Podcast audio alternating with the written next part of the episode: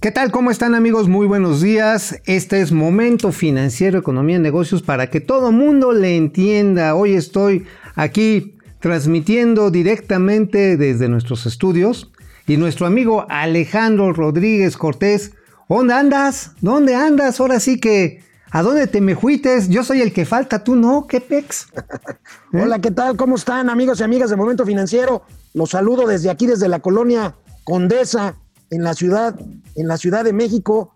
Es la primera reunión de trabajo que tengo en un lugar público desde marzo, fíjate nada más. ¿Desde marzo? tenemos tenemos este, cuidado, sana distancia. Y una cosa muy triste, amigo, los negocios, los negocios aquí en la Condesa, los restaurantes que siempre están desbordantes de desayunos a esta hora, pues muy tristes, muy tristes, ya lo hemos comentado. Pues, lamentablemente, pero bueno, aquí estamos, aquí estamos, tendrás una gran exclusiva el día de hoy. Y bueno, parece que Putin ya descubrió la vacuna contra, la contra el coronavirus. Oye, espérame tantito, déjame antes de ir a cortinilla, me conecto con John Ackerman, porque también me tiene que tirar línea. Si no, no sale bien el programa. Ya ves que hasta en el INE se mete. Ahorita nos conectamos. Nada más vamos a empezar este programa y regresamos con todo este relajo que trae el gobierno federal que nos ha dicho don Alejandro Rodríguez. Vámonos. Esto es Momento Financiero. El espacio en el que todos podemos hablar. Balanza comercial. Inflación. Evaluación. Tasas de interés. Momento Financiero. El análisis económico más claro. Objetivo y divertido de Internet. Sin tanto choro. Sí. Y como les gusta. Peladito y a la boca. Órale. Vamos, réjete bien. Momento Financiero.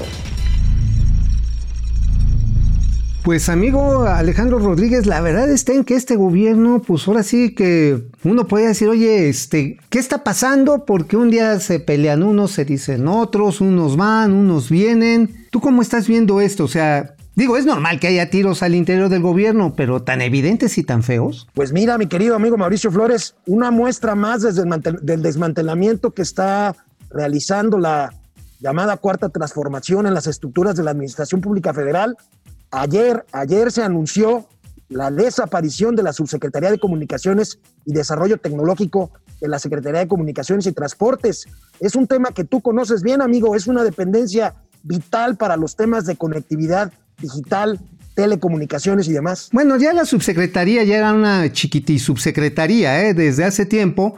Digo, en las épocas malditas del neoliberalismo perro infeliz, este, por ejemplo, estaba eh, un señor que se llamaba Jorge Álvarez Hot, era el subsecretario de comunicaciones durante el gobierno de Felipe III, el primer presidente velocípedo de esta nación. Este, y era muy poderoso ¿eh? el señor Álvarez Hot, bueno, porque la subsecretaría concentraba renovaciones, de concesiones de radio, de televisión, televisión restringida, concentraba en la administración del espectro radioeléctrico. Es decir, si quería darle una vuelta de tuerca a cualquier operador de telecomunicaciones, lo podía hacer. Sin embargo, todas estas funciones progresivamente se fueron transfiriendo a Cofetel, finalmente al Instituto Federal de Telecomunicaciones, y pues ahorita a la señora Salma Jalife, que es la, última, al parecer, subsecretaria de este ramo, pues este, pues ya más le dejaron ¿no? así como para ir a comprar papel para fotocopias y este y hacer una lista donde podían llevar este internet, ¿eh? La bronca, amigo, es que tampoco les gusta mucho el IFT por ser un instituto autónomo, el Instituto Federal de Telecomunicaciones a la 4T. Pero ¿por qué no vemos, amigo, cómo el flamante nuevo secretario de Comunicaciones y Transportes, Jorge Arganis anunció ayer así, pues sin más, sin avisar, sin, anestesia, la desaparición de la subsecretaría. así Cayetano Frías, órale. Y por supuesto que hay el particular interés. También tenemos una reestructuración, la subsecretaría de Telecomunicaciones va a desaparecer la oficina, pero no las funciones, eso lo vamos a tener que reacomodar. Pero definitivamente tenemos que estar en el avance tecnológico y cuente con que seguimos adelante ese proyecto con todo entusiasmo. Muy bien, muchas gracias. Bueno, pues este sí fue un llamado de ultratumba, ¿no, amigo? Así, así cuando sientes que te está llamando el panteón, igualito, ¿no? Estás desaparecida, este, Salma. Muy formalmente, ¿no? Sí, sí, sí. Además, muy formalmente, ¿no? Qué bárbaro, este. Sí, las formas son muy feas. Sí, sí, sí, sí, sí. De hecho, fíjate que sacaron un comunicado de prensa, no sé si lo tengamos, amigo, este, que, o una cosa parecida a un comunicado de prensa en el que dicen que muchas de estas funciones, bueno, las poquitas que le quedaban, yo recuerdo cuando se firmó el acuerdo para la formación del Instituto Federal de Telecomunicaciones, uno de los subsecretarios en ese entonces, Ignacio Peralta, que hoy es gobernador de Colima, se sacaba fotos con su equipo y entonces el maldoso de Jorge Álvarez Hot me dice, así cerquita, me dice, oye, ¿habías visto a alguien tan feliz el día de su funeral? Porque, porque en ese momento pues ya empezó la debacle. Y ahorita fíjate, quiero además compartir una exclusiva interplatenaria intergaláctica de esta materia. Tenemos otra muy buena, ¿eh? Sí, yo sé, yo sé. pero en esta quiero compartirles que las estrategias de telecomunicaciones a través de Internet, porque ya es lo que trae precisamente la subsecretaría, se van a pasar a la oficina de estrategia digital Internet para todos que lleva Emiliano Calderón. Es una oficina cercana a la oficina de la presidencia. Y esto obviamente con un interés de ir montando estas piezas digitales a los programas sociales, socioelectorales del gobierno. O sea, aquí están tratando de trabar precisamente la parte de Internet con la dispersión de becas, dispersión de apoyos a los viejitos, tarjetas. Aunque como siempre, mi queridísimo amigo, la bronca es la lana, ¿eh? Oye, amigo, y déjame ser mal pensado, ¿será casualidad de que esto tiene que ver con esta nueva empresa para Internet para todos que está operando o disque operando nuestro querido amigo Manuel Bartlett. Exactamente, ahí se va a ligar con la comisión, con CFE Telecom. Que bueno, la CFE Telecom es una vacilada, amigo. El presupuesto que le dieron este año es como de 500 millones de pesos. Y lo que se requiere para llegar a, a las dimensiones de lo que estamos buscando para llegar hasta el último rincón se necesitan como 44 mil millones de pesos. O sea, pues sí tienen grandes planes, como diría el presidente López Obrador, planes faraónicos. Pero como a la Bartola le dejan dos pesos, ¿cómo ves?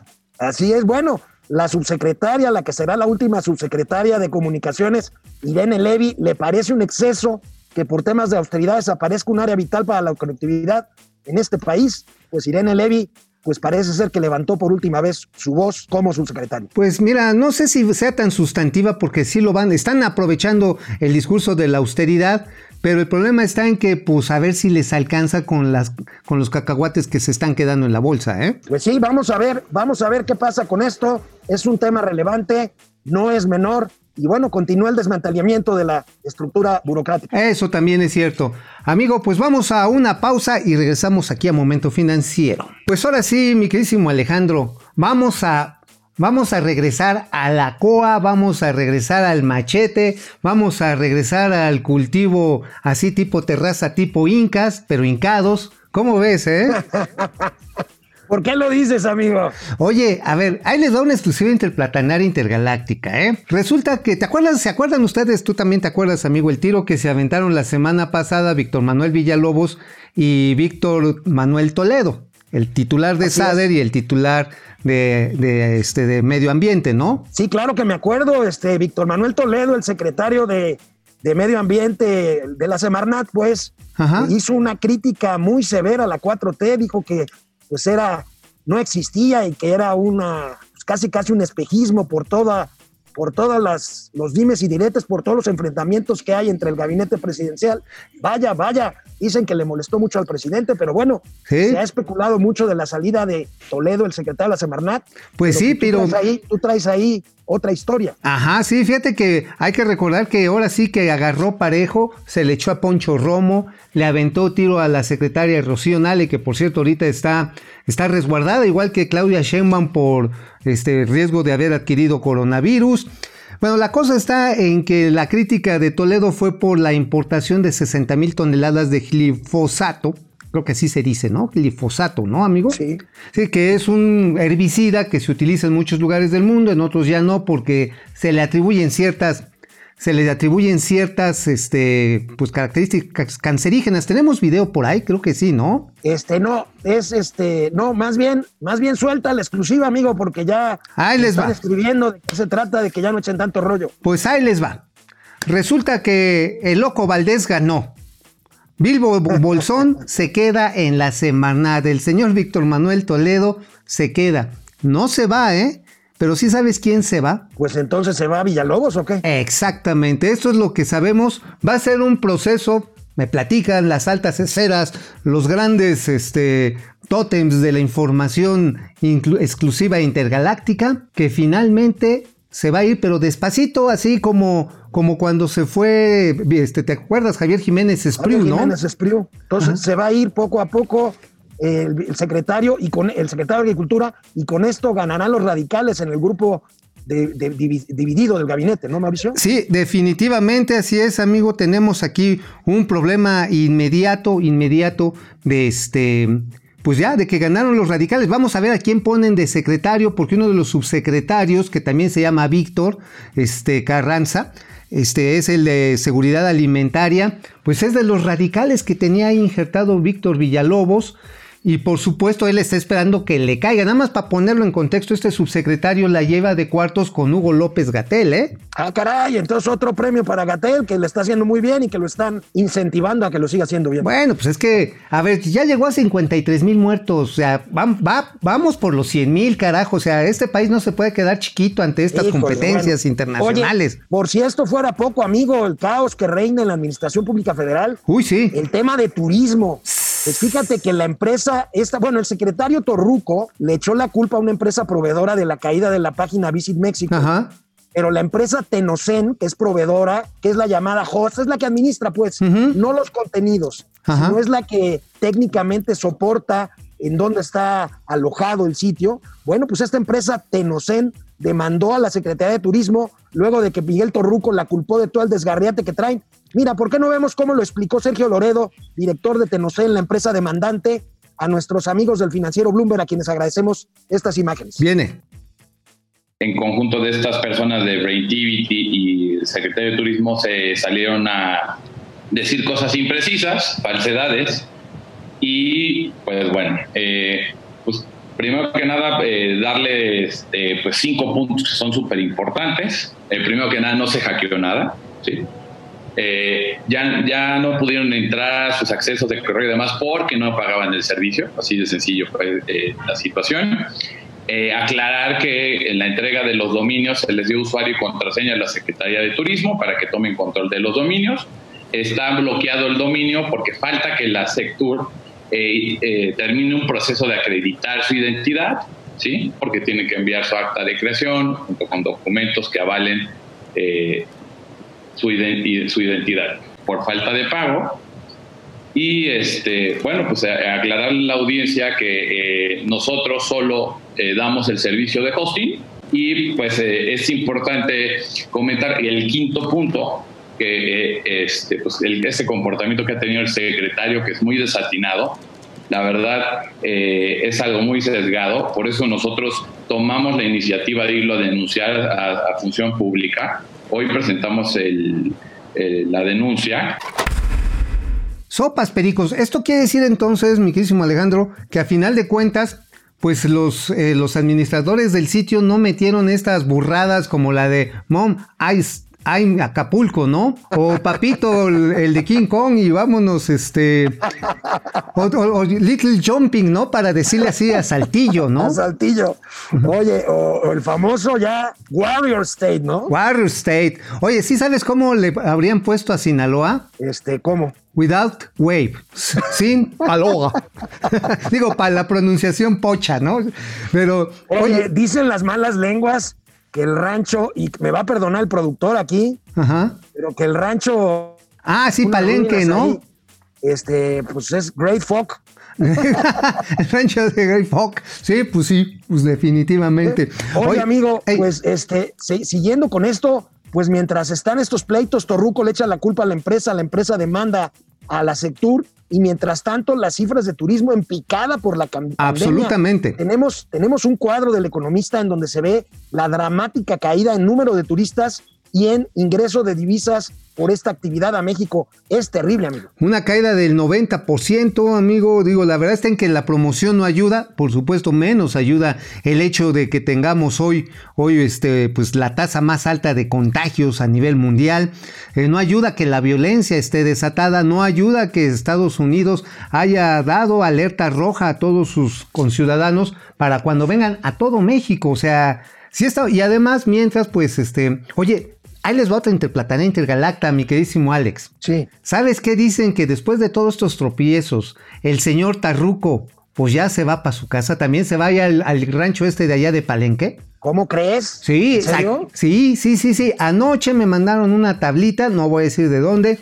Decían, señor, este ya, más bien, no quiere que lo vayan. Ya se quiere ir. Ya se Sí, quiere. no, no, no se ve a gusto. Vamos a ver si se confirma esto. Pues sí, mira, pues vamos a una pausa, amigos. Ya saben, canal 76 de Easy todas las tardes y luego también aquí en Momento Financiero. Oye, amigo, pero bueno, junto con estos datos desafortunados de turismo, pues también tenemos que la actividad económica, el consumo, pues, este, pues está apachurrado, así tanto como la actividad industrial, ¿no? Pues fíjate que me llamó la atención porque el sábado el presidente de la República, ¿te acuerdas que habló de empleo? Lo comentamos ayer, eh, eh, a- ayer más bien, habló de empleo, pero también habló de consumo, habló de que se estaba recuperando el consumo. Bueno, pues el jefe de, el jefe de economistas de BBVA México, Carlos Serrano, estima que la recuperación del consumo de familias mexicanas eh, está en niveles previos a la pandemia y tardará siete años en recuperarse. Es una barbaridad. Aquí hay un cuadro A ver. de nuestros amigos del Heraldo de México que habla muy claramente de cuánto se ha caído el consumo tanto de bienes nacionales como de bienes importados. Bueno, esto estamos hablando me- al mes de mayo, todavía falta de ver cómo se fue al mes de junio, incluso julio. A lo mejor en agosto, como decía el presidente, se empieza a ver cierta, cierta reactivación, pero vamos a estar muy lejos. Siete años de pérdida de consumo. Híjoles, amigos, ¿sí sabes cuáles son las tres, las tres verdades de los mexicanos en estas situaciones? Que no es la primera vez que la pasamos, pero no tan grande. ¿Cuál? Mira, la primera es, qué bueno está saliendo el Bacardí. La segunda, el Suru es el mejor auto del mundo. Uy, Y la tercera, qué guapa está mi esposa. Digo, así van a ser las cosas en los próximos siete años, Oye, amigo. Oye, amigo, y por si fuera poco, tienes ahí los datos de actividad industrial que reportó hoy en la mañana el INEGI. Sí, son también tristemente pues malos, malos porque en el acumulado de enero a junio, ahí lo ven el indicador mensual de actividad industrial, esto incluye las manufacturas, incluye la actividad minera, la, la transmisión, la construcción y vean, la- la relación en lo que hay de año a año es de menos 17.5%. Hay un rebote, sí, de junio respecto a mayo, porque pues se reabrieron las actividades económicas en general, se regresó a la construcción, se regresó a la parte de manufacturas ligeras, pero si uno analiza la lista completa de las 28 ramas que, compo- que componen la actividad industrial, solamente hay dos que, que crecen, amigo. Una es la minería y la otra es la producción de alimentos. Y eso marginalmente, ¿eh? O sea, todo lo demás son números negativos, ya sea en comparación mensual o en comparación anual. Pues ahí están los datos que hemos venido diciendo. No es que seamos pesimistas, ahí están los datos. Esto es a mayo. Vamos a ver cuánto, cómo se, cómo se comporta esto en junio. Actividad industrial, ya reportamos inversión fija bruta. En fin, no se ve bien, pero pasamos lista, amigo. A ver. Fernando González, Patricia Carrasco, ¿cómo están? Paco Guerra. ¿Cómo les va? ¿Con qué nueva atracción nos saldrá el circo de Lord Bragueta? Ramiro, Otra Ramiro rifa, rifa del Ramiro cornetín León de Palacio. Ramira, Ramiro León Moreno, depredador mercenario. ¿Cómo estás, Depre? Los cambios en la SCT son un plan desesperado de austeridad para canalizar los gastos a programas clientelares. En Eh, parte. René, Franco, Sa- ah, René, qué gusto, saludos. José Almazán, Ismari Martínez, R. Reina, Alejandro Méndez desde Querétaro, Alex. Francisco García, Marco Reyes, ya no critiquen a las nuevas generaciones del gobierno de la 4T, ustedes porque son chavos rucos, no comprenden las buenas decisiones del gobierno. Sí, ya estamos, este, ya estamos chocheando. Sí, sí, la verdad que sí. Pero sí, ya cuando te hablan desde el panteón, como le hicieron a Salma Jalife, híjole, sí está feo, ¿no? Oye, que es la pues, subsecretaria. este, este comentario sí, pero parece que nos estuvieran relacionando de que defendimos aquí al nuevo secretario de Comunicaciones y Transportes que estaba ahí anunciando la desaparición de la subsecretaría como don Fidel Velázquez, ¿te acuerdas? Don Fideo Corrugado. Bueno, pues sí. YouTube, eh, En YouTube, Javier Ulises, Ráfaga Martínez, Pili Sanz. ¿Cómo estás, Pili? Ari Loy, Guillermo Jiménez Rojas. Oscar Grande. Bueno, ¿qué más tenemos, amigo? Oye, amigo, pues tenemos también que ahora sí ya hay según vacuna. Y acuérdate tú que de la vacuna dependen muchas cosas porque este gobierno, como ayer, como ayer lo, este, lo, lo decía el secretario Herrera, pues este, se van a estar esperando en un artículo de Washington Post que se iban a aguantar a que hubiera una cura para pues que eso diera pie a la recuperación económica, ¿no? Pues ahora salió Vladimir Putin con que ya Rusia tiene aprobada una vacuna, el occidente, o sea, los países europeos y por supuesto Estados Unidos, los medios todos han reaccionado con escepticismo, dicen que Rusia no ha hecho las suficientes pruebas, pero Putin asegura que ya hay una vacuna, pues hay que formarse, amigo, por lo pronto. Pues por lo pronto, hoy le preguntaron al presidente López Obrador sobre esto. Y a ver. Y pues esto es lo que dice. A ver, viene, viene. Respecto al, al, al tema de la vacuna, les puedo informar el día de hoy, buenas noticias, que tenemos entendimiento con tres eh, empresas distintas, una de Estados Unidos, dos de China. Se llama entendimiento porque es un memorándum de entendimiento. ¿Qué, ¿Qué va a suceder con esos memorándums de entendimiento? Bueno, el objetivo es que en México se lleven a cabo lo que se denomina la fase 3 del protocolo clínico de cada una de estas vacunas o posibles vacunas. Esto se lleva a cabo conforme a las normas de la Secretaría de Salud y de COFEPRIS. Y nuestra tarea es buscar que se den estos entendimientos y que México entonces se puedan llevar a cabo, en su caso, estos ensayos clínicos y se garantice el acceso a la vacuna correspondiente. Es el caso de Janssen Pharmaceuticals, como ya dije, de Estados Unidos. Es el caso de CanSino Biologics, China.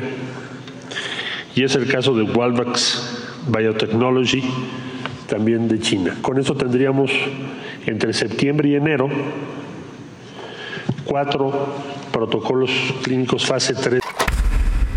Bueno, pues amigo, un acuerdo de entendimiento tiene una un objetivo muy claro, como explicó el canciller Marcelo Ebrard. Es para que se entiendan, ¿no? Oye, amigo, a, a, ver si no me queman en leña verde porque anuncié al presidente de la República y me mandaron a Marcelo Ebrard. Pues digo, pues digo, este sí más o menos le entiende, ¿no? en buena onda. Oye, este, por cierto, fíjate que aquí lo interesante se me hace que estás viendo la bola de cristal para el futuro. Ah, caray, no sé. Lo que sí sé es que lo que sí dijo. ¿Serás pitonizo? López Obrador. No, no, no. Lo que sí dijo Andrés Manuel López Obrador es que tiene el gobierno de México 100 mil millones de pesos eh, provistos para o reservados para comprar vacunas cuando estas empiecen a comercializarse. Oye, pues ¿por qué no Me empiezan hace- comprando los dinero. medicamentos que hacen falta? Digo, Sí, sí, sí, sí. sí. digo así, así de pronto, ¿no? Digo, porque los tengo, pero ¿en dónde? Mejor compren los cubrebocas, los tratamientos contra el cáncer. Vámonos, amigo, vámonos a formar a que nos pongan la vacuna intrapiernosa. Oye, amigo, nos vemos mañana en el estudio, ¿no? Te Nos extraño. vemos mañana aquí, Momento Financiero, Negocios y Economía, para que todo el mundo lo entienda. Adiós. Vamos, réjete bien. Momento financiero.